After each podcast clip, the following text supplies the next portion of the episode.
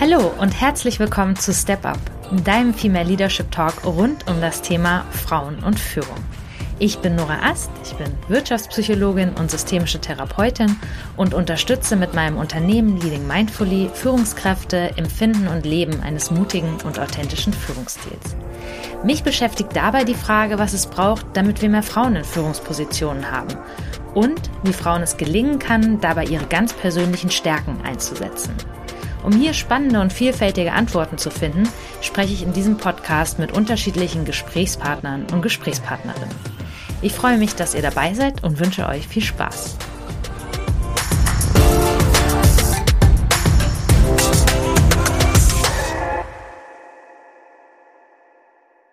Heute wird sich bei uns alles um das Thema Digital Leadership, also virtuelle, digitale, Remote-Führung drehen.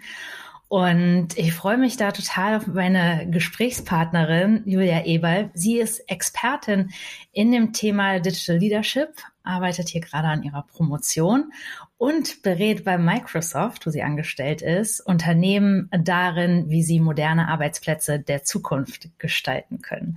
Herzlich willkommen, Julia. Dankeschön, Nora.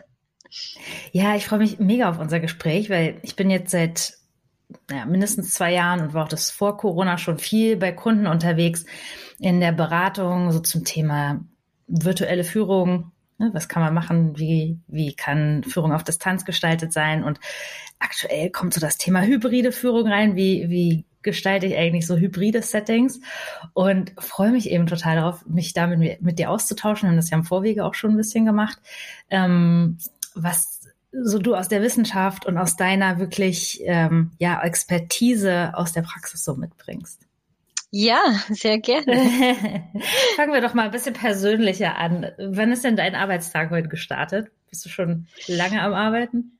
Ähm, tatsächlich um kurz vor acht würde ich sagen. Ähm, ich muss sagen, äh, ich bin tatsächlich der frühe Vogel ähm, und ich versuche auch vor acht schon was für mich persönlich zu machen und für meine persönliche Weiterentwicklung, was dann oftmals natürlich meine Doktorarbeit ist. Das heißt, es ist nicht so unüblich, dass ich ähm, ja um sechs am Schreibtisch sitze, versuche eigentlich zwischen sechs und neun was für mich zu machen und dann um neun anzufangen, in Anführungsstrichen zu arbeiten. Das funktioniert im Moment mal besser, mal schlechter. Du hast meine Gedanken lesen können. Äh, genau, das war, wäre so meine Frage gewesen. Hast du morgens so eine Routine für dich? Ab sechs startet die. Ja. Oh Gott. Mega gut. Ich versuche das auch immer wieder und dann klingelt morgens um sechs der Wecker und dann habe ich wie so einen inneren äh, wie so ein inneres Zwiegespräch mit mir. und mein Morgen-Ich redet dann so mit dem Abend-Ich vom Abend davor und fragt es dann so, was hast du dir dabei gedacht? ja, ja. Absolut. Also das kenne ich schon auch. Ähm, klar, also man muss ja in eine Routine reinkommen. Ich habe mal gehört, man braucht bis zu 30 Wiederholungen, bis es tatsächlich eine Routine ist.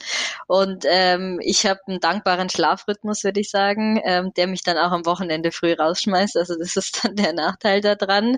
Ähm, was ich aber schon auch sehe, und ähm, das kannst du deinem morgendlichen Ich dann auch sagen, manchmal muss man auch ein bisschen ähm, nicht so hart mit sich selber sein und sich dann denken, naja, ich habe ja den ganzen Tag noch genug zu tun.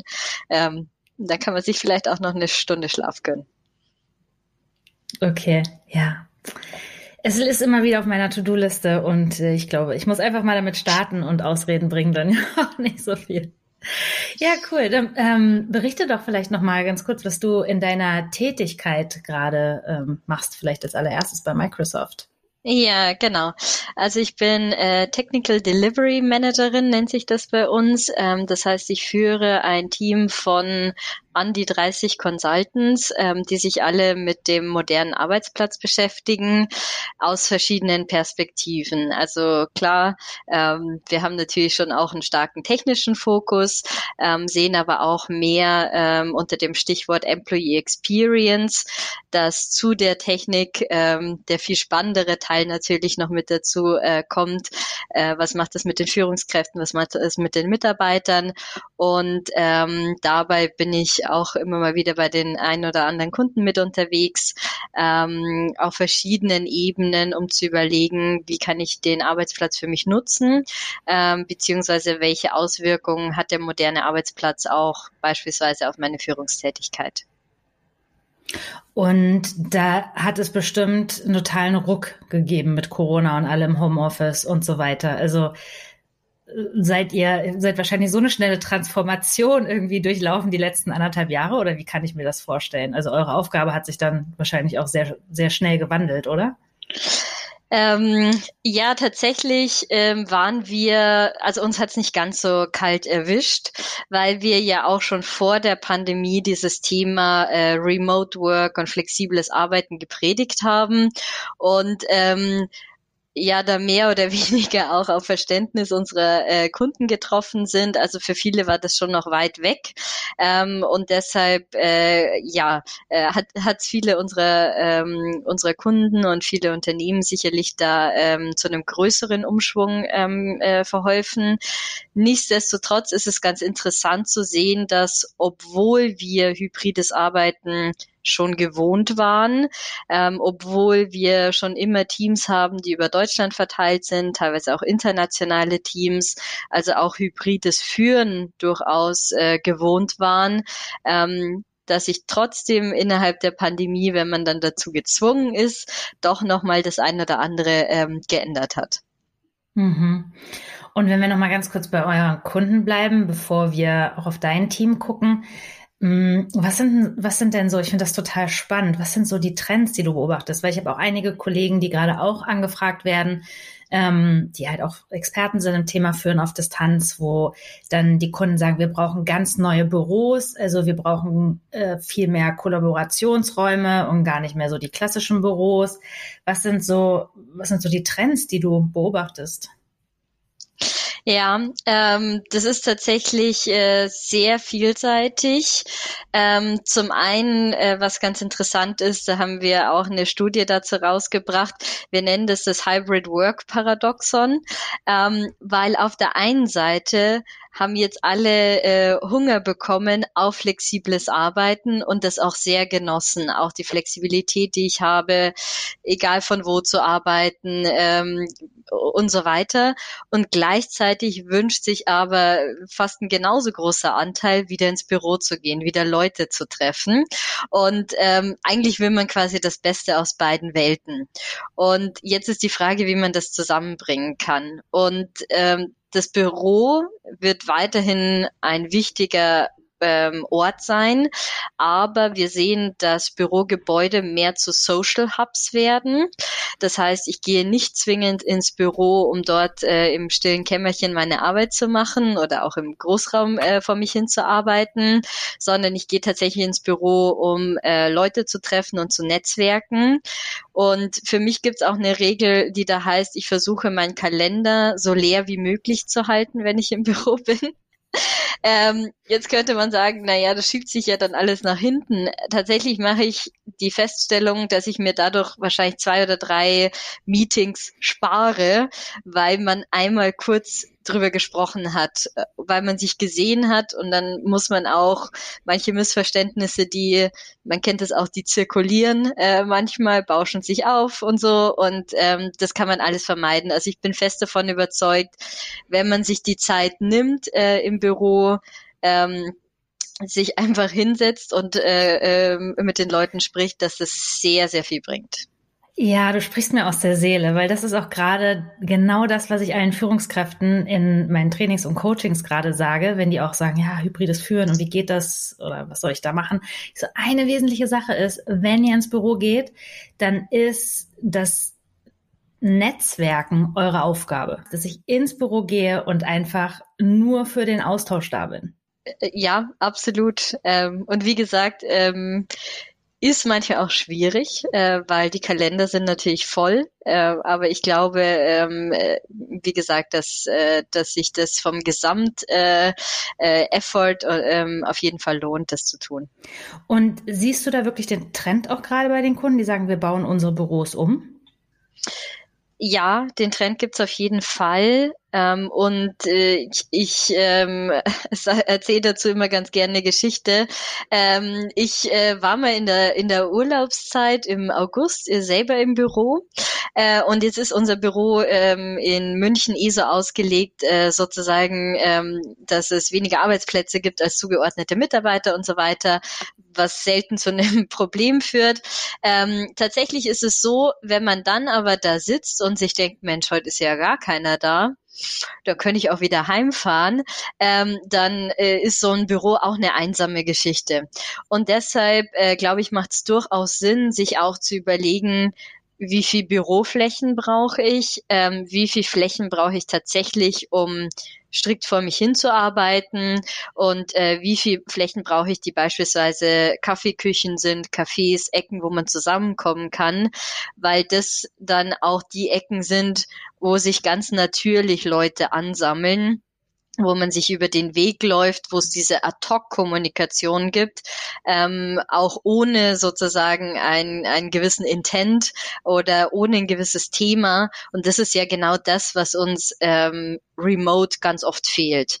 Also insofern, glaube ich, muss man die Büros offener gestalten, so dass man sich auch über den Weg laufen kann. Wir machen gerade mit ähm, vielen Kunden, die halt einfach sagen, wir müssen jetzt definieren, wie unsere hybriden Settings in Zukunft gestalt, gestaltet sind. Mit, wenn wir mit denen Workshops machen, dann stellen wir denen immer gerne die Frage, also im virtuellen, äh, im virtuellen Format und die dürfen das eintragen, was von dem, was ihr in eurer Tätigkeit macht, in Zukunft oder auch jetzt schon, wollt ihr aus dem Homeoffice heraus machen? Was, für was müsst ihr ins Büro kommen und was könnt ihr eigentlich on the road beim Kunden machen? Und spannenderweise die Antwort, wofür wir eigentlich überhaupt nur noch ins Büro kommen müssen, ist lässt sich immer wieder auf drei Dinge herunterfahren. Und das ist für informellen Austausch, so wie du es gerade gesagt hast, also diese die Gespräche, wenn man jemanden auf dem Flur trifft oder in der Kaffeeküche. Das zweite ist, ähm, Führungskräfte sagen, für kritische Mitarbeitergespräche, die mache ich wirklich lieber, wenn ich der Person gegenüber sitze. Und das dritte ist für Workshops, mhm. wo es einfach manchmal wichtig ist, dass wir irgendwie, dass ich die anderen auch im Raum erlebe. Und das ist es letztendlich. Bei dem Thema Workshop äh, würde ich noch ergänzen, ähm, und dafür ist man, ähm, würde ich sagen, vor der Pandemie hat man sich auch mal manchmal überlegt, gehe ich ins, äh, ins Büro für so einen Workshop oder äh, ziehe ich das äh, irgendwie außerhalb äh, in, in Räumlichkeiten, in Eventräumlichkeiten um mich nicht ablenken zu lassen während dieses Workshops, sondern mich wirklich auf ein Thema zu fokussieren. Und ich glaube, das Thema Ablenken hat, haben wir in Remote sehr oft. Also, dass man in einem Gespräch ist äh, und sich aber dann doch irgendwie gedanklich mal kurz ausklingt, aus welchen Gründen auch immer, sei es eine spannende E-Mail, sei es der Postbote, was auch immer. Ähm, und ich glaube, diese Fokussierung hinzubekommen der Teilnehmer, aber auch diese rege Diskussion auch ja, wenn man sich mal nicht einig ist, äh, das auszudiskutieren, ähm, das glaube ich funktioniert in dem Raum wesentlich besser als äh, in dem Remote-Setup. Ja, auf jeden Fall. Mir tut das auch manchmal leid. Ich habe manchmal auch in meinen virtuellen Trainings wirklich persönliche Geschichten, die von Teilnehmenden geteilt werden und äh, kann dann nebenher beobachten, dass andere, also einfach an den Augen lesen, dass andere nebenher E-Mails lesen. Hm. Und ähm, ja, ich sage ja. dann in diesem Moment nichts, weil es nicht so ganz passend wäre und denjenigen, der seine Geschichte gerade teilt, irgendwie unterbrechen würde. Aber da denke ich immer, ja, das würde uns im Raum nicht passieren. Auch wenn ich, wenn ich absolut überzeugt bin, dass äh, digital total viel möglich ist. Und ähm, in welchem Setting führst du denn aktuell deine 35 Mitarbeitenden? Bei äh, uns ist es tatsächlich so, dass es ein äh, hybrides Setting ist und glaube ich auch immer ähm, äh, bleiben wird. Und äh, dieses hybride Setting ist aber ähm, gespickt sozusagen äh, mit dem äh, ein oder anderen äh, persönlichen Kontakt, der aber durchaus unregelmäßig ist. Das heißt, die regelmäßige Kom äh, Kommunikation versuchen wir oder äh, haben wir komplett remote ähm, und für wichtige Dinge ähm, oder auch einfach mal so kommen wir dann äh, im Büro ähm, zusammen, um, um um uns zu treffen. Und die wirklich, die Königsfrage ist ja, wie designe ich mein hybrides Modell? Weil ich erlebe gerade so viel mit Unternehmen, die sagen, ja, mindestens zwei Tage die Woche im Office oder 60 Prozent im Office. Und ähm, das finde ich immer irgendwie zu einfach gedacht, weil es gibt Leute, die einfach gerne 100 Prozent im Office am liebsten arbeiten würden. Und es gibt andere, ähm, die das überhaupt nicht mögen. Und ich finde dann einfach so eine Nummer in den Raum zu stellen, immer nicht so ganz zutreffend wirklich, was Bedürfnisse angeht. Wie, wie designt ihr euer hybrides Modell? Also was sind so die Eckpunkte davon? Also ähm, für uns die Eckpunkte und wir haben das schon sehr lange ähm, und, und üben das auch schon sehr lange, ähm, ist eine komplette Vertrauensarbeitszeit und Vertrauensarbeitsort. Das heißt, es gibt dort überhaupt keine Vorgaben, wann ich im Büro zu sein habe und wann ich äh, im, äh, also wo ich hingehen soll und und wann. Ähm, und ich glaube auch, dass äh, auch basierend darauf, wie wir arbeiten, das äh, keinen Sinn machen würde. Ähm, am Beispiel meines Teams, ähm, die Teammitglieder haben für bestimmte Themen miteinander zu tun, aber der Großteil der Arbeitszeit findet in V-Teams statt, indem sie mit Mitgliedern anderer Teams zusammenarbeiten für einen gewissen Kunden auf einem gewissen Projekt. Das heißt, wenn ich sagen würde, wir treffen uns jetzt alle Dienstag immer im Büro, dann wird sich noch die Frage stellen, in welchem. Ähm, dann würde das dazu führen, dass sie zwar alle zusammensitzen und sich dann in den Call einwählen, um mit anderen Teams sozusagen äh, zu sprechen. Das heißt, äh, das würde das Ganze, ähm, also hätte keinen Sinn. Den einzigen Sinn, äh, den das Ganze hat, ist, ist dann, sich im Endeffekt mit mir zu treffen, äh, beziehungsweise zusammen Mittagessen zu gehen. Und da weiß ich nicht, ob, ob äh, die Zeit und mittlerweile muss man auch sagen, ähm, der, der CO2-Footprint äh, das entsprechend auch ähm, äh, ja äh, in einem äh, guten Verhältnis dazu steht. Und ähm, deshalb ähm, sagen wir, wir bauen auf dieses Vertrauen und ähm, ich muss persönlich auch sagen, das ist natürlich erstmal ein Vertrauensvorschuss, den man auch gibt. Ähm, und äh, wir bauen darauf, dass ähm, Mitarbeiter, wenn sie sich gern treffen wollen oder wenn sie den Bedarf sehen, dass äh, sie sagen, ich, ich muss mich jetzt mit jemandem treffen, damit wir ein Konzept erarbeiten oder ähnliches, das eigenverantwortlich tun und auch eigenverantwortlich entscheiden, was kann ich gut remote machen, was äh, mache ich besser im Büro. Und bisher funktioniert das soweit auch ganz gut.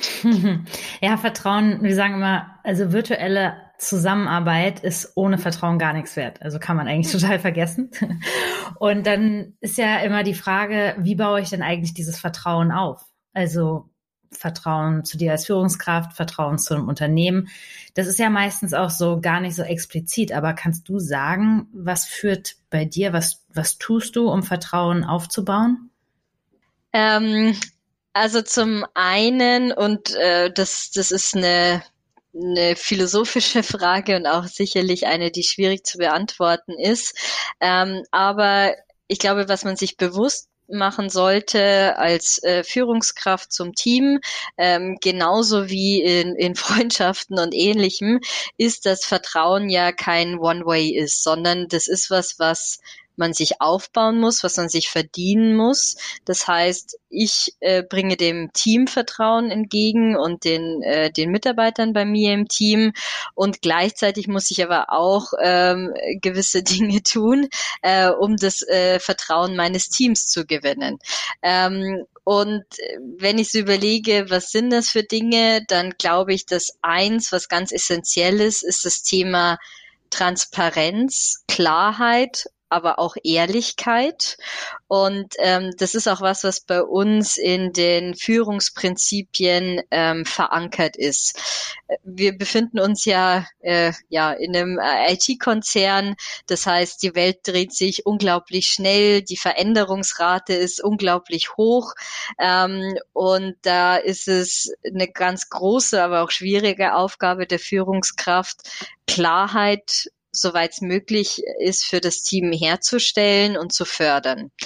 Und ähm, ich glaube, dass diese Transparenz, Ehrlichkeit oder hoffe ich, dass dazu führt, ähm, dass das Team mir Vertrauen ist, dass man jedem Einzelnen im Team von, von ganzem Herzen und ehrlich ähm, auch das Beste gönnt. Mhm. Das heißt, sei es jetzt ein Thema äh, Weiterentwicklung, sei es ein Thema, welche Aufgaben äh, man zu tun hat ähm, und äh, dass man da auch gewisses Politikum und so weiter, was es gibt, äh, darüber hinwegsteht ähm, und ähm, das Beste für sein Team im Endeffekt äh, auch versucht rauszuholen.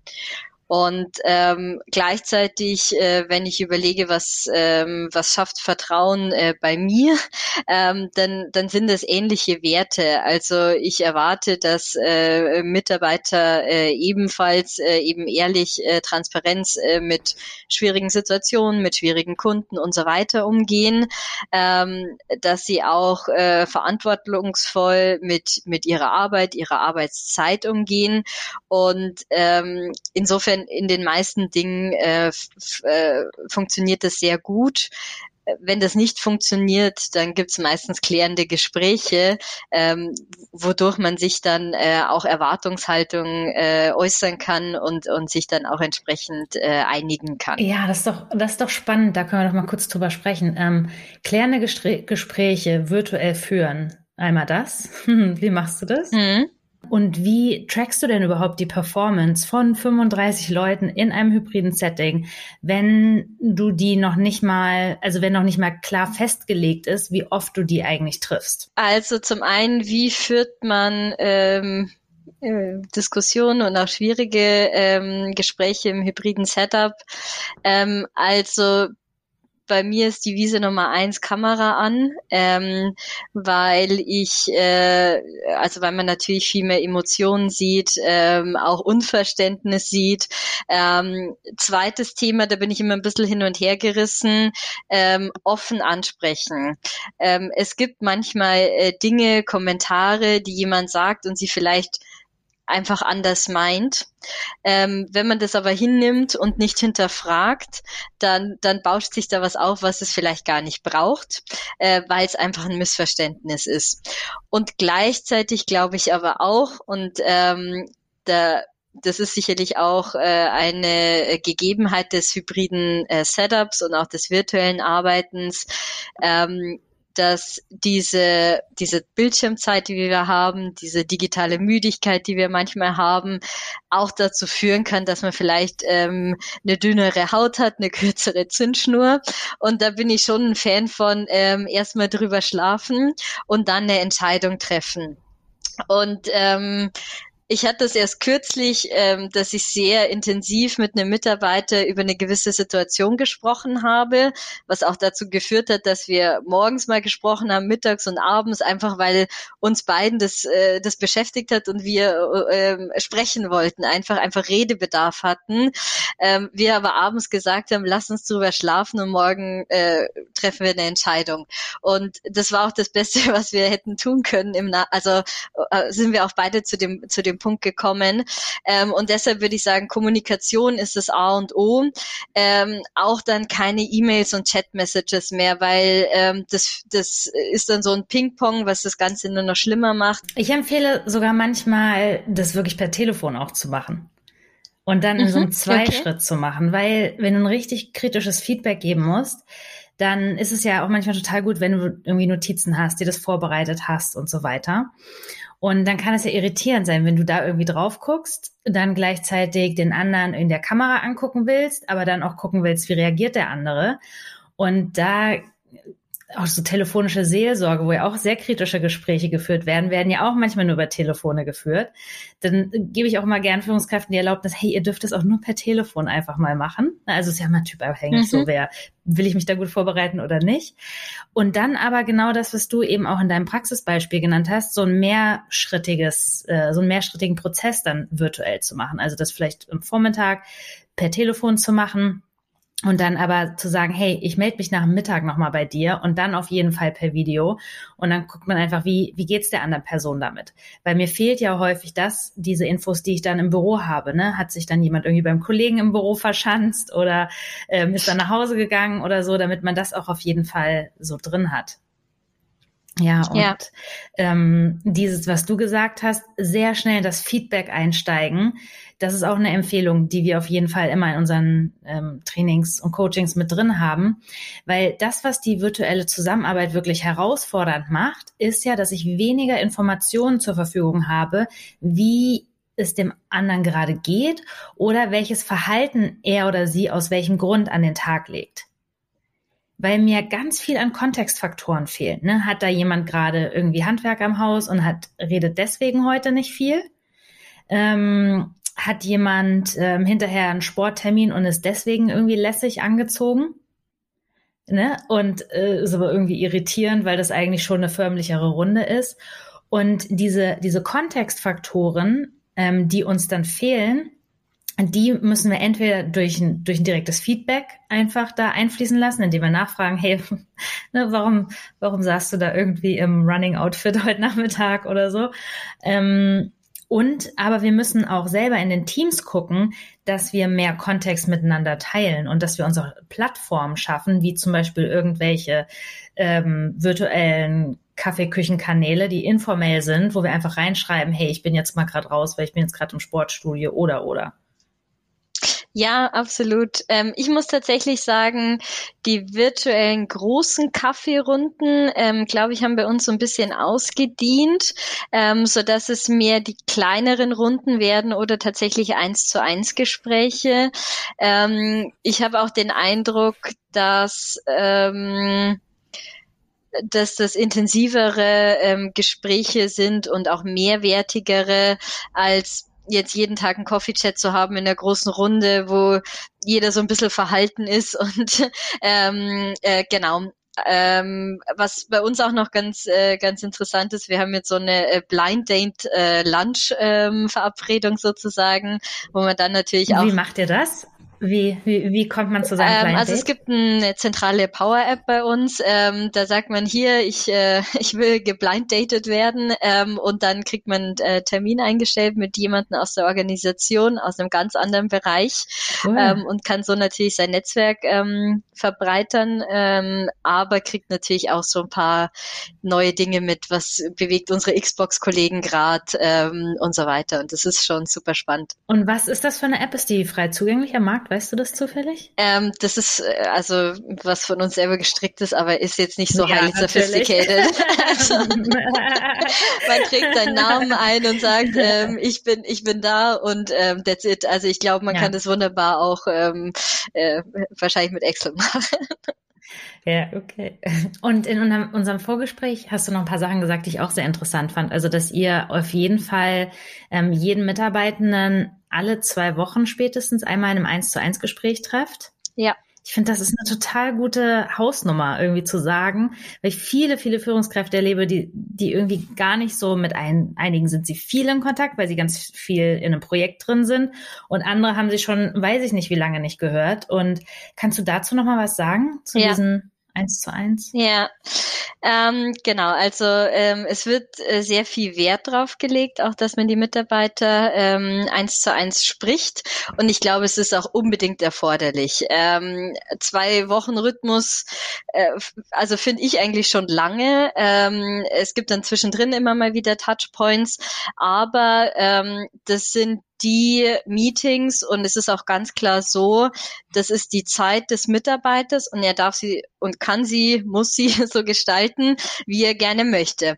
Das hat den Vorteil, dass ich als Mitarbeiter so ein bisschen gelassener da reingehen kann, weil ich sage, okay, das sind die Punkte, die ich vorbereitet hat und jetzt kommt jetzt nicht der Manager mit, äh, mit irgendwelchen überraschenden Ideen um die Ecke. Ähm, also man kann es ein bisschen besser steuern und ähm, gleichzeitig kann man sagen, so ich ähm, manchmal wird über Gott und die Welt geredet. Ähm, ich kann aber auch als Mitarbeiter sagen, ich würde gerne auf meinen Development-Plan schauen und diese halbe Stunde dafür nutzen. Ähm, ich äh, würde gerne ähm, über ein bestimmtes Projekt reden. Ich würde gerne deine Meinung hier und dazu haben. Ähm, und äh, der Mitarbeiter wird dann entsprechend gecoacht. Ähm, und äh, was man aber auch sieht, ähm, das ist auch so ein bisschen Privileg, was man sich verdienen muss. Das heißt, und da kommen wir so ein bisschen zu dem Thema, wie kann ich die Leistung von Mitarbeitern einschätzen oder ich will nicht sagen, monitoren ist der falsche Begriff. Ähm, aber wenn ich sehe, dass gewisse Dinge nicht funktionieren, dann wird dieses eins zu eins aus einem, äh, ich bestimme, es ist meine Zeit, auch zu einem, wir müssen über die Basisthemen reden und wir müssen gucken, dass wir die Basis auf die Reihe bekommen und dann äh, können wir weiterschauen. Ähm, insofern ist es so ein bisschen ähm, auch so ein Mechanismus, wo man situativ dann auch auf die Mitarbeiter eingehen kann. Und wie werden diese Termine vereinbart? Also muss ja. ich als Mitarbeiter dann dafür sorgen? Ähm, hier, ich habe mit der Julia jetzt irgendwie, sind schon anderthalb Wochen rum. Ich habe noch nicht mit ihr gesprochen. Genau, also die meisten stellen eine, einen Serientermin ein. Ähm, also wenn der mal ausläuft, was ja schon auch passiert, dann merke ich das auch, ähm, weil ich mir dann irgendwann so Montagmorgens denke, Mensch, mit dem hast du eigentlich schon lange nicht mehr gesprochen. ähm, und das, das, äh, also man kriegt ein Gefühl dafür, ähm, äh, mit mit wem man wann spricht. Ähm, Thema Development Plan ist tatsächlich ein ganz interessanter. Das ist oftmals so ein Thema, was hinten überfällt. Deshalb haben wir jetzt äh, November und Dezember zu den Development Monaten auserkoren, äh, wo wir das nochmal ganz äh, speziell auf die Agenda bringen. Ähm, einfach weil es für uns ein super wichtiges Thema ist. Äh, bei uns ist es ja durchaus auch sehr üblich, dass man nach drei, vier, fünf Jahren auch mal in eine andere Rolle geht, andere Dinge kennenlernt. Ähm, und äh, wir als oder ich auch als Manager ähm, das gerne unterstütze, gerne mein Netzwerk nutze, um, um ja mein Team zu vernetzen. Ähm, und insofern ist jetzt November, Dezember ähm, da mal besonderer Fokus drauf. Wird ein bisschen Entwicklung betrieben. Ja, genau. Cool. Was du eben, ähm, ich schreibe mir immer nebenher so viele Sachen mit, weil, weil das so viel aus deiner Praxis ist zu dem, was wir wirklich gerade Führungskräften so mit an die Hand geben, ne? Weil du kannst ganz viele Check-offs machen. Aber du bist ja auch Expertin in dem Gebiet. Wir sagen, man muss als Führungskraft, wenn ich hybrid oder virtuell führe, gucken, dass ich ähm, von einem Push hin zu einem Pull-Modus komme. Push heißt, ich setze diese Termine ein für meine Mitarbeiter, ich frage immer nach dem Status, ich frage, wie es gerade läuft und so weiter. Ähm, und das ist eigentlich, das ist total anstrengend. Also es ist ja per se super anstrengend, aber wenn ich so virtuell führe, dann ist es noch anstrengender, weil ich die Leute ja nicht sehe. Und deswegen muss man gucken, wie komme ich hin zu einem Pull-Modus? Also wie kann ich ähm, meine Mitarbeiter dazu bringen, dass die auf mich zugehen, wenn sie mich brauchen. Ja. Und das machst du ja wunderbar, indem die selber die Termine einstellen müssen, indem sie sogar selber die Termine gestalten müssen. Ähm, ich habe ganz zu Beginn von Corona eine Führungskraft getroffen, total cool. Die hat seinen Mitarbeitern gesagt, jeden Morgen von 7.30 Uhr bis 8.30 Uhr beantworte ich nur meine Mails. Hier habt ihr einen Termin hat einfach einen Termin rausgeschickt und ihr könnt einfach da immer reinkommen, mich mit Fragen löchern, die ihr gerade braucht, wenn ihr nicht weiterkommt. Ihr könnt einfach für Smalltalk reinkommen und hat da wie so eine virtuelle Sprechstunde ähm, aufgelegt und die E-Mails haben sich auch total, sind viel weniger geworden, weil die Leute wussten, wann erreiche ich denn wie meine Führungskraft. Und das ist ja auch was, wenn ich jetzt ins Büro gehe, ne? Wo, wo platziere ich mich? Bin ich dann einem Einzelbüro oder ich weiß nicht, wie du das machst?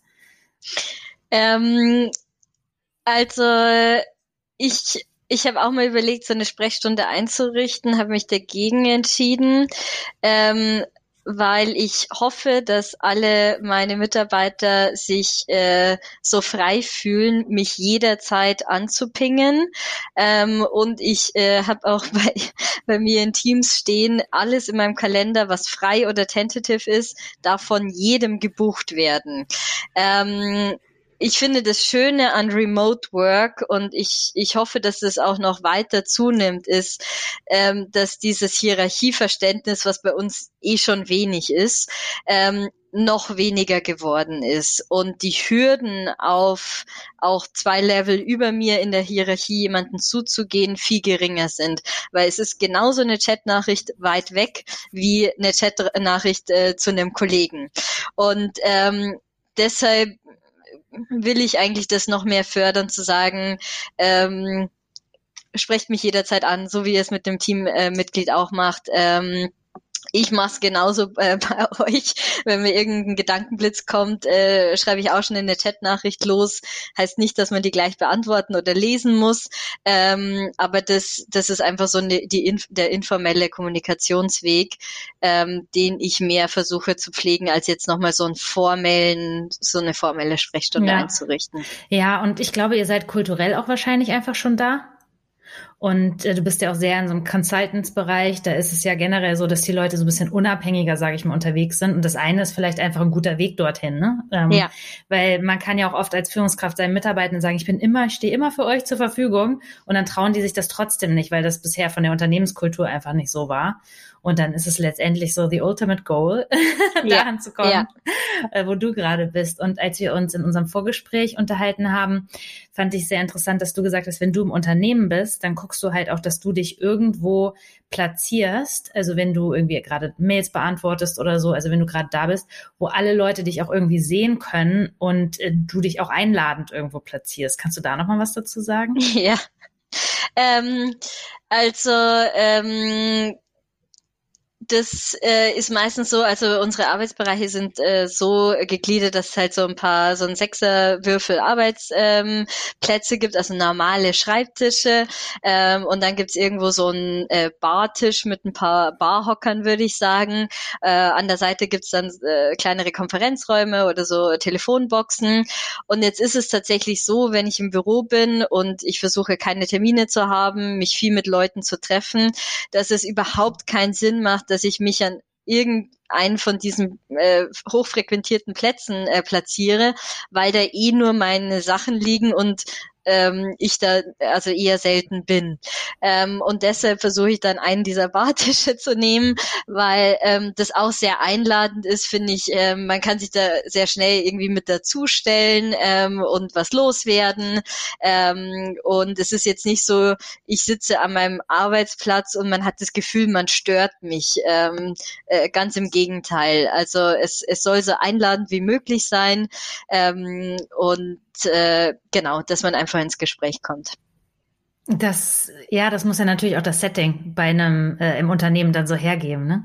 Und jetzt hört sich das so an, als du, hast du einfach auch sehr viel Raum und Zeit, um deine, nicht als hast du viel Zeit, das haben wir glaube ich alle nicht, aber ähm, als wäre da genügend Raum, um deine 35 Mitarbeitenden wirklich auch vollumfassend zu führen, dich, dir Zeit für die zu nehmen. Und bei sehr vielen Führungskräften höre ich viel, die gehen von Meeting zu Meeting, haben eigentlich gar keine Zeit mehr für Übung, für Führung. Äh, Übung ist auch gut, Führung und Übung. und ähm, sind aber auch so stark ins Operative, werden sie immer mehr wieder eingebunden durch die ganzen Meetings. Und dass es da total schwierig ist, so eine Balance zu finden. Ja, ja. Ähm, da muss ich tatsächlich sagen, ähm, ich habe das gleiche Problem. Ähm, also nicht 35, aber an die 30. Also äh, wenn man die dann äh, äh, alle zwei Wochen eine halbe Stunde sprechen will, sind quasi schon mal fast zwei Tage die Woche ähm, dafür verplant. Ähm, und das führt gezwungenermaßen dazu, dass ich äh, mir denke, ähm, es müsste jetzt, also gutes Beispiel, ähm, wir haben festgestellt, wie boarden wir denn am besten New Hire ähm, on? Also wie bringen wir sie ins Unternehmen, dass sie sich wohlfühlen, dass sie unsere Kultur wahrnehmen, obwohl sie jetzt vielleicht nicht ins Büro gehen können. So, ich hatte da schon ein paar Ideen ähm, und es führt dazu, da mir die Zeit fe fehlt, dass ich diese Ideen an jemanden gebe bei mir im Team ähm, und die sind auch alle so, dass sie die, das da mitnehmen, das scored und da kommt was raus, wo ich mir denke, also A, wäre ich nicht drauf gekommen, besser hätte ich es nicht machen können. Und äh, das ist einfach ein super Beispiel, was mir auch so ein bisschen die Augen geöffnet hat in Richtung, äh, man muss die Verantwortung an jemanden geben, man muss gucken, okay, wer hat dafür Leidenschaft äh, für dieses Thema ähm, und dann werden die Dinge selber, also besser, als man sie hätte selber machen können. Klar kann man da immer mal wieder so steuernd eingreifen und sagen, Mensch, habt ihr schon mal in die Richtung gedacht oder in jene, aber das Grundergebnis war gigantisch. Und ähm, das mag auch mal nicht funktionieren. Ähm, man mag auch mal was irgendwo hingeben und es strandet oder was auch immer. Dann kann man sich fragen, ob es überhaupt so wichtig war. Ähm, aber ganz oft funktioniert das super, super gut. Ähm, und da, also da Kudos an mein Team. Ja, cool. Und was ist so euer ähm, was ist euer, so euer Best Practice oder was gibt's irgendwas, was ihr macht im Onboarding, wo du sagst, ja, das, auf die Idee wäre ich vorher nicht gekommen, aber das zündet total. Also vielleicht ja. auch für die, die jetzt den Podcast hier zuhören und sagen, ich brauche da auch noch eine Idee. Ja, ja. Ähm, also äh, das erste und das, also ich glaube, das ist selbstverständlich in vielen Dingen, ähm, aber Leute, die bei uns anfangen, die denken sich, wow, ich arbeite jetzt bei dieser Brand, bei dieser Company und das führt dazu, ich sage immer, jeder, der bei uns arbeitet, freut sich über alles, wo ein Logo drauf ist. Das heißt, am ersten Tag Blumen, Kaffeetasse, whatever. Das ist einfach schon mal sowas, wo man sich freut und wo man sich denkt, schön, die freuen sich auch auf mich. Ähm, was wir dann festgestellt haben, wir ähm, haben gesagt, wir geben jedem zwei Mentoren an die Hand. Einen, der so ein bisschen organisatorisch für die ganzen blöden Fragen auch da ist und so und ein, ähm, der einen fachlich onboardet. Ähm, das Team hat mir jetzt die Rückmeldung gegeben, es wäre fast besser, jemanden zu haben für die in Anführungsstrichen äh, Anfängerfragen, der selbst noch nicht so lange dabei ist, ähm, so eine Art Buddy und dann einen Mentor für fachlich. Ähm, und die haben jetzt so eine Art Roundtable gegründet. Einmal ein Roundtable für Mentoren, weil wir festgestellt haben, die Mentoring Experience ist immer sehr unterschiedlich, je nachdem, wie das Individuum und der Mentor das lebt. Ähm, das wollten wir ein bisschen ja, standardisieren, aber auch auf ein äh, hohes Level bringen. Ähm, und es gibt ein Roundtable, wo verschiedene Dinge für New Hires vorgestellt werden das sind mal interessante Themen wie, äh, ähm, weiß ich nicht, Firmenwagenkonfigurator äh, und manchmal aber auch so Themen wie, äh, was sind unterschiedliche Rollen im Unternehmen, was machen die. Ähm, es wird dann recorded, so dass man so eine Art Library auch hat. Ähm, und so, glaube ich, äh, kriegen wir unsere New Hire ähm, ganz gut ongeboardet, sodass sie sich auch zu Hause fühlen bei uns. Nur bei dir im Team macht ihr diese Roundtables oder in der gesamten Abteilung? Also wie, wie ja. breit ist das ausgerollt? Ja, und nur bei äh, dir das, im Team also es war nur bei mir im Team und wir haben gesagt, ähm, mhm. quick and dirty, wir starten, wir probieren es aus. Es hat gut funktioniert äh, und jetzt bringen wir das quasi auf EMEA-Level, ähm, was natürlich dann nochmal spannend ist zu sagen, okay, wir haben New Hire in Mailand und jemand in München und ähm, so die in, haben halt dann äh, auch diverse Themen, worüber sie sprechen können und ähm, cool. so bildet sich halt eine Community. Habt ihr neue Unternehmensstandards gesetzt? Sehr schön. Wir haben immer noch so einen Tipp und zwar, ähm, dass man den New Hires, dass man denen einen Fragebogen gibt. Und sie müssen mit dem Fragebogen, also bei dir wären es jetzt ein bisschen viele Leute, könnte man sagen, so zu zehn Leuten im Team oder ansonsten, wenn das Team kleiner ist, zu allen Leuten im Team gehen. Und eine Frage darin äh, lautet, welche informellen Regeln gibt's hier im Team? Zum Beispiel, Julia will nicht gestört werden zwischen sechs und neun. oder, oder. Und dann machen die so einen kleinen äh, Kultursurvey äh, zu so mhm. informellen Sachen und dann irgendwie im nächsten Teammeeting stellen die dann mal vor, welche informellen Regeln gibt's hier, weil man ja oft selber so blind mittlerweile ist. Ja, dafür, ja, ne? ja, das ist spannend. Das ist, das ist auch nochmal eine Gebe ich mal in das äh, Team rein. Vielleicht. ähm, ja, super. Und was war so, was war deine größte Herausforderung ähm, was das Thema Führen in der Pandemie jetzt, ich meine, wir sind ja jetzt fast wieder drin, aber was, was war so deine größte Herausforderung, Führungs? Ja. Ähm, also ein Thema, das geht auch so ein bisschen in die Richtung, ähm, wie sehe ich, was meine Leute tatsächlich äh, so machen, aber andersherum. Und zwar ähm, sehe ich wirklich alles, was sie tun. Und das ähm, führt dazu, dass es, äh, glaube ich, ganz viele gibt, die ähm, auch müde sind, auch überlastet, überarbeitet sind. Ähm, das, also dieses Thema, wie kann ich mich tatsächlich kümmern um meine Mitarbeiter? Ähm, also klar, im Consulting ist es wahrscheinlich nochmal ein extremer Fall, aber das ist meine Workforce, das ist äh, so, wenn es meinen Mitarbeitern äh, gut äh, geht, wird auch irgendwann der, der Erfolg kommen. Ähm, und ähm, deshalb glaube ich, haben viele ganz viel gearbeitet, waren sehr produktiv ohne dass man es vielleicht in dem Maße tatsächlich immer so gesehen hat. Ähm, und gleichzeitig natürlich auch die, die Faktoren drumherum. Also sei es jetzt äh, Eltern, um die man sich kümmern muss, Kindern, äh, um die man sich kümmern muss und so weiter. Ähm, also Care ähm, ist wirklich eine neue Währung geworden. Ähm, ein zweites Thema ist sicherlich Klarheit zu schaffen oder mit, besser gesagt, mit dieser Unsicherheit umzugehen. Ähm, wir sind ein Unternehmen, was sich wahnsinnig schnell dreht. Bei uns ändern sich jedes Jahr immer gewisse Dinge. Ähm, damit sind wir irgendwie ähm, schon komfortabel, weil das wissen wir und, und man gewöhnt sich irgendwie immer auch wieder dran. Und das war jetzt aber in der Pandemie ein Punkt, wo man nie wusste, wie wird's nächsten Monat sein, werden wir wieder ins Office gehen, werden wir wieder zu Kunden gehen, werden wir das nicht tun, werden Kindergärten geöffnet haben, werden sie nicht haben. So, und wie äh, wirkt sich das alles auf meine äh, Arbeit aus, äh, auf mich persönlich aus? Und ähm, da zu überlegen, wie kann man Klarheit schaffen, obwohl man sie manchmal selber gar nicht hat? Ähm, wie kann man vielleicht auch Vertrauen geben und sagen, egal wie es ausschauen wird, wir werden irgendwie eine Lösung finden, wir werden eine Lösung für dieses Projekt finden. Ähm, so, und das, glaube ich, war eine Herausforderung. Und ähm, eins der Themen, die, ähm, die ganz spannend sind, ist sicherlich ähm, implizite Dinge explizit zu machen. Also ich glaube, ja, bei uns äh, hat jeder Vertrauensarbeitsort und Vertrauensarbeitszeit. Wir leben das schon sehr lange und trotzdem gibt's Dinge, die, auf die man hinweisen muss und wo man äh, Leuten dann auch sagen muss, okay, lebt diese Vertrauensarbeitsort-Thematik zum Beispiel. Also ähm, ich habe mit einer äh, mit einer Mitarbeiterin von mir einen Vortrag gehalten, da hat sie das erwähnt und dann wird mir das erst wieder so richtig bewusst, ähm, weil ich zu meinem Team gesagt habe, unser Team-Call ist so, ähm, dass wir verschiedene Speaker haben, äh, verschiedene Informationen auch geteilt werden. Ich natürlich auch irgendwie äh, so meine Themen loswerden will ähm, und äh, und dann gibt's noch ein bisschen Diskussion. Ähm, und ich habe gesagt, jeder kann den gern spazierend, laufend, was auch immer machen. Wir akzeptieren, dass die Tonqualität vielleicht manchmal nicht so gut ist. Wir akzeptieren, dass manchmal vielleicht äh, jemand äh, stark am Atmen ist. Ähm, das ist alles in Ordnung, aber mach das bitte. Und ich dachte mir, das ist doch klar.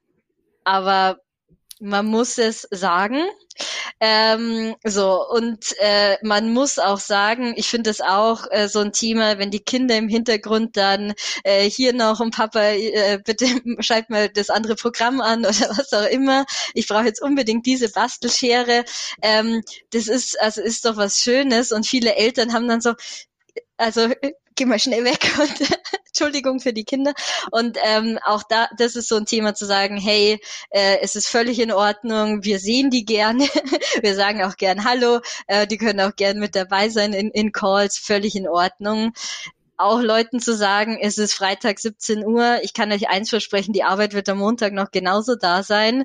Ähm, also gönnt euch die Zeit, seid offline und so weiter. Ähm, ich glaube, das ist alles selbstverständlich. Ähm, ich glaube, es hat aber viel, viel Wirkung, ähm, das nochmal explizit zu sagen und auch dieses Empowerment über Vertrauensarbeitszeit und ja. Ort auch immer wieder zu wiederholen. Ja, auf jeden Fall. Ja, das ist, ich finde das gerade so schön, weil du immer so ganz viele Sachen sagst, wo ich sage, ja, genau, das sind so Praxisbeispiele dafür, was wir auch in unseren Trainings sagen. Wir sagen, genau, wir müssen, wenn wir anfangen, virtuell zusammenzuarbeiten oder in so einer neuen Situation, auch einfach nochmal neu definieren, ähm, wie soll diese Zusammenarbeit gestaltet sein und da nochmal uns neue Regeln auch geben oder Principles oder wie auch immer man sie nennen will, damit das nicht so, äh, nicht so abgedroschen klingt. Und genau das ist das, ne, in Teambesprechungen dürfen wir rumlaufen. Ähm, Kinder dürfen auftauchen. Und das muss aber einfach alles nochmal neu definiert werden, weil sonst kommt es auch so schnell zu Missverständnissen. Ne? Mensch, der schnauft ja immer so ins Telefon und ich sitze hier brav an meinem Arbeitsplatz. Ähm, und daran sieht man auch, ob Teams es schaffen, in einem hybriden oder virtuellen Setting ähm, wirklich eine also eine hohe Performance auf die Straße zu bringen, weil die genau diese Dinge der Zusammenarbeit definiert haben. Auch wo sind, wo finden unsere Orte der Zusammenarbeit statt? Ne, ähm, ich schreibe dir jetzt eine Mail und wundere mich, Mensch, du antwortest da gar nicht drauf. Irgendwann nach zwei Tagen werde ich sauer. Und dann sagst du, ja, wir haben doch hier das Chatprogramm. Ähm, wer nutzt denn heutzutage noch Mails? Und ja. das sind so Kleinigkeiten, aber ähm, die machen einfach total viel aus. Ja. Und was wir mittlerweile auch viel sagen, ja, so Virtual Coffee, ich glaube, mittlerweile haben wir es alle erlebt und sind so ein bisschen müde dessen. Und was wir gerne sagen ist, was immer wichtiger wird, sind einfach auch so Teamrituale dass wir irgendwas haben, was, was so ein kleines Ritual im Team oder im Unternehmen ist. Würdest du sagen, da habt ihr irgendwas, was ihr macht? Ähm, boah, das ist eine gute Frage. Ansonsten darfst du die mitnehmen und dir mal ja, überlegen. Ja, genau, genau. Ich glaube, die, die nehme ich auf jeden Fall mit, die Frage. Ähm, also es ist kein Ritual, es kommt mehr dann so ab und an mal an äh, vor. Ähm, wir hatten ein Projektteam, das sich entschieden hatte, sozusagen eine Happy Hour zusammen zu machen. Ja. Ähm, da war ich dann auch mit dabei und ich dachte mir, wow, cool, äh, sollte man öfter machen. Ähm, und äh, ja, auch das Thema sich neue Regeln schaffen. Ich glaube, dass wir da mehr iterativ rangegangen sind und ähm, immer mal wieder was Neues mit dazugekommen ist. Ähm, aber vielleicht sollte man es auch mal sammeln und zu sagen, äh, wenn jetzt jemand neu mit dazukommt, der das noch nicht alles iterativ mitbekommen hat, ähm, this is how we do it. Ähm, nee, also äh, genau, ich glaube so äh, rein strukturell haben wir da schon auch noch ein paar Hausaufgaben zu machen. Ja, cool. Und jetzt bist du ja dabei, bei Unternehmen eine digitale Kultur zu etablieren. Mhm. Und was, wie kriegen Unternehmen das hin? Also wenn ich jetzt den Podcast höre und ich, ich führe ein Unternehmen und irgendwie Leute, die nicht so richtig mitziehen wollen, wie, ja, wie gelingt das? Ja, ähm, also wenn man erstmal überlegt, was versteht man unter digitaler Kultur, und das muss man sich als Unternehmen ähm, mal die Aufgabe machen und zu überlegen, was heißt es für mich und was sind Werte, die ich darin äh, pflegen will oder Adjektive, die ich erreichen will. Ähm, das, ähm, das Spektrum ist weitläufig von ähm, ich will innovativ sein, in eine innovative Unternehmenskultur, kollaborativ, go fast, fail fast, experimentell. Ähm, andere halten es äh, offener und sagen Growth Mindset ähm, und ähm, neugierig zu sein, zu lernen. Also es sind alle gute, alles gute Vorsätze. Und gleichzeitig muss man sich fragen, wo komme ich her? Und was ist meine jetzige Unternehmenskultur? Und ich kann nur raten, nicht zu weit zu springen, weil dann ist es unauthentisch. Also ich kann jetzt nicht sagen, ähm, unser ganzer Stolz ist es, dass wir so und so viel Patente äh, jedes Jahr rausbringen und ähm, das lasse ich jetzt, äh, das ist unsere DNA, die lasse ich jetzt aber komplett außer Acht und sage, ich hätte aber gern das.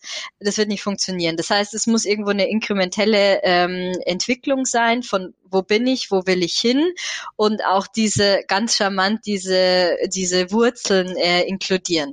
Also das Nummer eins. Zweite Frage, die man sich stellen muss, ist, will ich das wirklich und will ich es durchziehen? Weil das ist nichts, was eine Sechs-Monats-Kampagne ist, ähm, sondern das ist was, was über Jahre geht und auch wir als Microsoft, also ich würde sagen, Satya Nadella hat sicherlich 2015 so ein bisschen den Ansturz äh, oder den, den ersten Punkt gesetzt. Äh, wir sagen bis heute, wir sind nicht fertig und ich glaube, das ist auch gut so, weil man in so kulturellen Fragen nicht fertig sein kann. So, das heißt, man muss es ernst meinen, äh, man muss auch das nachhaltig umsetzen. So, und dann geht's los, ähm, indem man sagt, okay, wenn ich es ernst meine, wenn ich es authentisch meine, dann muss ich das auf allen Führungsebenen tun. Das heißt, ich muss mir überlegen, was heißt das auf einer Vorstandsebene? Ähm, kann ich authentisch mit Stift und Papier unterwegs sein ähm, und äh, aber gleichzeitig die digitale Vision äh, predigen? Ähm, und dann muss man aber auch und ähm, Kommunikation ist natürlich eines der Hauptinstrumente, in den Austausch gehen. Und ähm, so, wenn man sagt, ich habe so ein paar, die sind schwer zu überzeugen, wenn man die von einem passiv schwer zu überzeugen in einem aktiven Diskurs bekommt, dann hat man den ersten Schritt geschafft. Weil das heißt, ich bin nicht überzeugt, aber ich bin bereit, darüber zu sprechen und das zu diskutieren. Und man wird diesen aktiven Diskurs nur schaffen, wenn man die Hierarchieebenen außer Acht lässt und sagt, okay, ich besinne mich jetzt mal auch im mittleren Management, was geht bei mir im Feld vor sich? Wie trete ich mit diesen, ähm, ähm, mit meinen Top-Talenten, mit meinen Stakeholdern, mit meinen ähm, Fachkräften in Dialog? Ähm, und überlege dann, wer sind so Early Adopters? Wie kann ich die mitnehmen? Ähm, wie kann ich auch so ein paar ähm, ja, äh, Pioniere für mich gewinnen und sagen, die können auch äh, andere mitnehmen.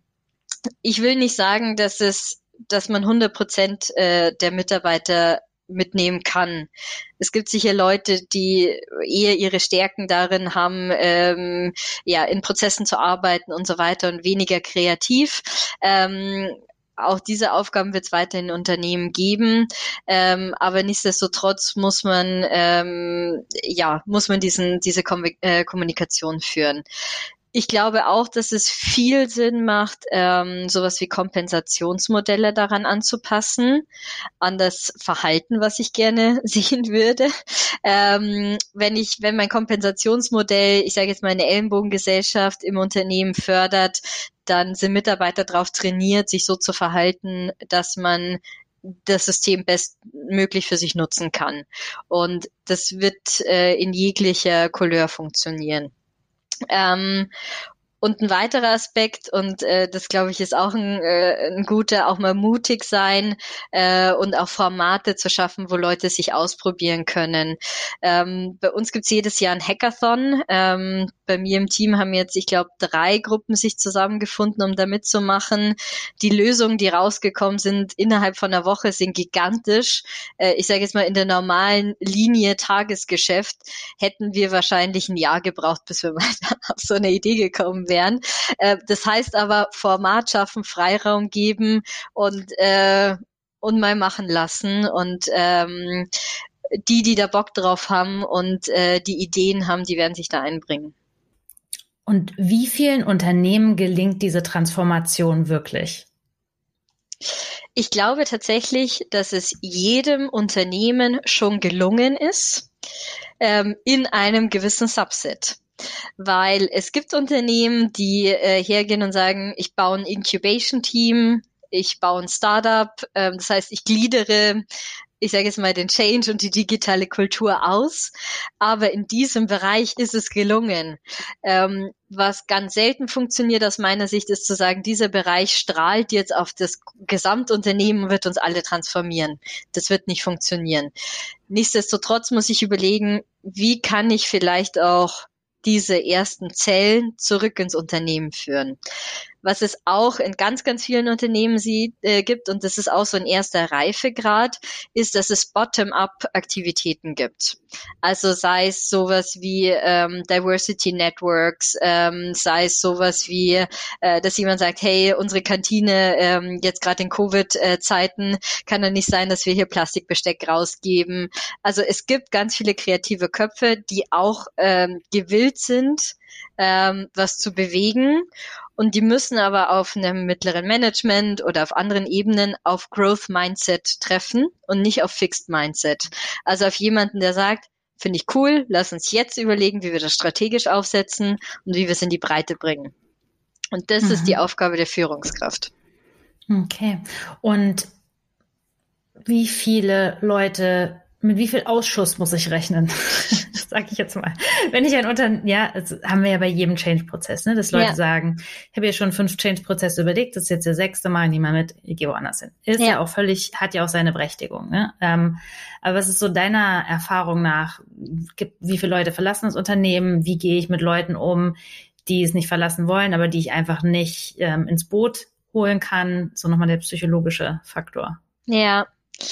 Ähm, also ich glaube, Leute, die das Unternehmen nicht verlassen, ich sie aber auch nicht ins Boot holen kann, da muss man überlegen, was sind vielleicht Bereiche, die auf diesen, ähm, auf dieses Skillset gut passen. Ähm, und ich glaube, die gibt's äh, in jedem Unternehmen. Und man muss dann die Möglichkeiten schaffen, dass man sich dahin entwickelt ähm, und, und auch entsprechende Wechsel möglich macht. Es ist ganz schwierig zu sagen, wie groß ist der Ausschuss äh, oder wie viele werden das Unternehmen verlassen, wie viele gehen die, äh, mit. Ähm, und wenn man überlegt, ähm, beispielsweise First-Line Worker, ähm, also sei es jetzt in der Produktion oder ähnliches, wie viel Lernen ermögliche ich, äh, ermögliche ich auch diesen Personen, um diesen Wandel mitzugehen. Ähm, ein Beispiel äh, in der Produktion, ein Elektriker, ähm, wenn ich dem ermögliche, auch sich in Richtung ähm, IoT, wie vernetze ich Geräte, ich meine, das Wissen, was der mitbringt, ist super wertvoll und kann gut ergänzt werden so, wenn es, wenn ich es schaffe, mit den richtigen Learnings und auch Investitionen in dieses Personal, äh, sie auf die Reise mitzunehmen, kann es gut funktionieren. Ähm, es gibt aber sicherlich gerade in dem Bereich äh, ne, einen größeren Teil, äh, de, den man ähm, nicht mitnehmen werden kann. Also ähm, ich glaube, die, die Message, die man senden muss, ist, ähm, es gibt genug Plätze für alle. Ähm, man muss es mitgehen wollen und man muss es proaktiv machen. Wo ich kein großer Fan davon ist, ist zu sagen, ähm, ich sage Leuten oder ich äh, treibe den Wandel voran über Angst. Also zu sagen, wir müssen x Plätze abbauen äh, und entweder äh, es wird sich jetzt bewegt oder nicht, äh, das ist keine intrinsische Motivation und das wird auch nicht funktionieren. Mhm. Ja, okay. Also auch nochmal ganz spannend, so äh, der Erfolgsfaktor wirklich beim mittleren Management und nicht nur beim Board, sondern wirklich die, die dann das auch transformieren müssen in alle Richtungen. Ja. Ja, toll. Ja, vielen Dank, Julia. Danke für das Gespräch. Ich könnte noch so viele Fragen mehr stellen. Ja. Aber äh, erfahrungsgemäß ist es immer gut, das bei einer Stunde zu lassen. Ja, damit, ja, äh, ja. Ich habe nur auf die äh, hier auf die Schlussfrage geantwortet, die alle kriegen. Ja, ja. die Schlussfrage, die alle kriegen. Was muss passieren, damit, mehr, damit es mehr Frauen in Führung gibt? Ja. Was ist deine, was ist deine Meinung? Ähm, tatsächlich glaube ich, dass man schon äh, vorher ansetzen muss äh, in Schulen und in Universitäten äh, Leute in die Richtung zu bringen und vor allen Dingen auch äh, Frauen in die Richtung zu bringen. Ähm, also ich würde sagen, ich bin per Zufall zur Wirtschaftsinformatik ähm, äh, gekommen und habe in der Informatik definitiv meine Leidenschaft entdeckt.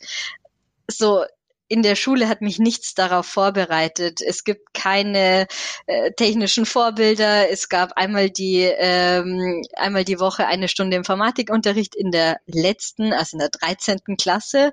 Ähm, also nichts, wo man jetzt sagen kann, äh, yay, äh, ich ähm, das ist jetzt was, was ich äh, machen möchte. Was bei mir auch dazu geführt haben, dass viele beispielsweise Lehrer geworden sind, weil ich glaube, den Lehrerberuf hat man lang gesehen und man weiß einigermaßen, auf was man sich einlässt.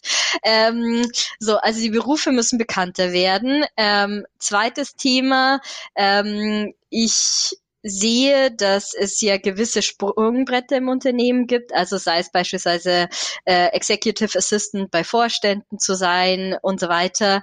Üblicherweise ist da die Rollenverteilung noch sehr klassisch, also es gibt die Vorzimmerdamen und die Herren sind dann die Ex äh, Executive Assistants. Ähm, das heißt, das sind auch die zukünftigen Vice Presidents ähm, und so weiter. Also ähm, ist sozusagen die Rangfolge klar. Und ähm, ich glaube auch, ähm, dass es noch zu wenige gibt, die sich nicht mit dem Argument, es gibt ja keine Frauen, der Markt ist ja nicht groß genug, ähm, äh, ja, abfrühstücken lassen. Und immer wenn jemand sowas sagt, dann ähm, glaube ich, muss man ein Veto einlegen und zwar jeder. ähm, und ähm, genau, ich glaube, das ist so das Dritte. Ja, weißt du was? Ich habe mir überlegt, diese Frage nicht mehr zu stellen. Ja, und, okay. Äh, ja, genau. Und deswegen habe ich sie dir nicht gestellt. Ja. Ich dachte, oh, vielleicht ist das auch ein bisschen platt, die irgendwie jedes Mal so ja. zu stellen und es wiederholt sich jedes Mal. Aber ich fand es jetzt äh, ganz schön, dass du das ja auch nochmal aus einer anderen Perspektive gesagt hast, äh, auf die wir jetzt hier im Podcast ja auch gar nicht so richtig viel eingegangen sind, weil die anderen Themen ja auch ja. so spannend waren, äh, dass du eben Wirtschaftsinformatikerin ja auch bist und ähm, ja, das einfach auch, wie, wie kommt man dazu und so weiter. Ja. Vielleicht sollte ich sie doch wieder einfließen lassen. sie scheinen dich beschäftigt zu haben und die Antwort ja. fand ich jetzt auch sehr, sehr gut. Ja, und ich glaube, diese Vorstandsassistent, das ist auch einfach, die arbeiten ja auch einfach zu Arbeitszeiten, wo man, wenn man Familie und keine Ahnung, Dinge nebenher betreiben möchte, da muss man ja auch gewillt sein, das mitzumachen. Ja, ja, absolut, absolut. Ja, okay. Vielen Dank für das Gespräch, Julia. Es hat Danke viel Spaß dir. gemacht.